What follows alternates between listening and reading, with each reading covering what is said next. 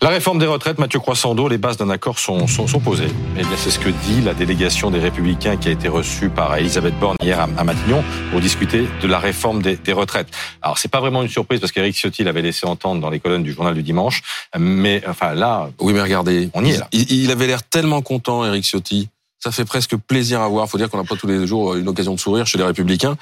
Il était reçu en grande pompe hier par Elisabeth Borne avec ses deux compères, Bruno Retailleau, le patron des sénateurs LR, et puis euh, son homologue à l'Assemblée, Olivier Marlex. Alors vous l'avez dit, Christophe, il n'y avait pas trop de suspense hein, sur l'issue de la rencontre.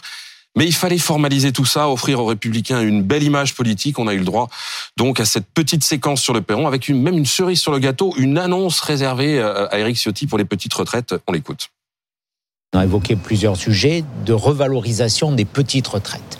Euh, pour nous, c'était un point important. La Première ministre, dans sa conférence de presse, a ouvert la voie à nous répondre favorablement. Elle nous a confirmé aujourd'hui qu'il y aurait une revalorisation des petites retraites pour 1 800 000 retraités.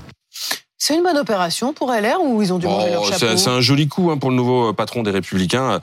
On rappelle que son parti était à la rue, hein, ratatiné après le score tragique de Valérie Pécresse à la présidentielle, ratatiné aussi par le score tragique de ses candidats aux législatives. Et les voici euh, désormais donc au cœur du jeu. Euh, alors tant pis si ça leur a coûté quelques contorsions, parce qu'on rappelle quand même que ces mêmes républicains défendaient bec et ongle la retraite à 65 ans il y a encore euh, six mois.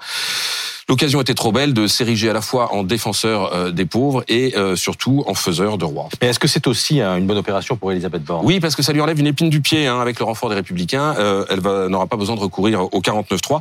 Depuis le début, en fait, l'exécutif pensait que les Républicains ne pourraient faire autrement que de soutenir la réforme, mais il fallait quand même savoir aller les chercher. Elisabeth Borne l'a fait. On se souvient qu'elle avait même demandé un délai supplémentaire avant les vacances de Noël pour s'en assurer avant de présenter sa réforme. C'est un exemple en fait de majorité au cas par cas, texte par texte. Vous savez qu'avait promis Elisabeth Borne peu de gens y croyaient euh, lors de son de sa déclaration de politique euh, générale. Après avoir usé et abusé du 49.3 cet automne à l'occasion des discussions budgétaires, en une semaine, bah, la première ministre elle a réussi à faire adopter euh, son projet de loi en première lecture sur mmh. les énergies renouvelables avec mmh. une majorité composite. Et puis vraisemblablement à se trouver un allié pour faire passer sa réforme des retraites, elle qu'on décrivait comme techno serait elle donc plus politique. C'est risqué? Bah il y a des risques parce que ça reste quand même un mariage de circonstances hein, mmh. entre deux personnes, enfin entre, entre deux faibles, j'allais dire, une majorité qui n'a pas la majorité absolue et puis un parti qui est un parti petit aujourd'hui. Pour, pour LR, le risque, c'est de devenir les supplétifs du camp présidentiel. Euh, oui, ils peuvent faire basculer les votes, mais ils peuvent aussi, euh, au fur et à mesure, euh, perdre leur identité. Et pour l'exécutif aussi, il y a un risque, hein, celui de faire pencher la majorité à droite, trop à droite, et surtout de payer trop cher le soutien de LR si ceux-ci font monter les enchères.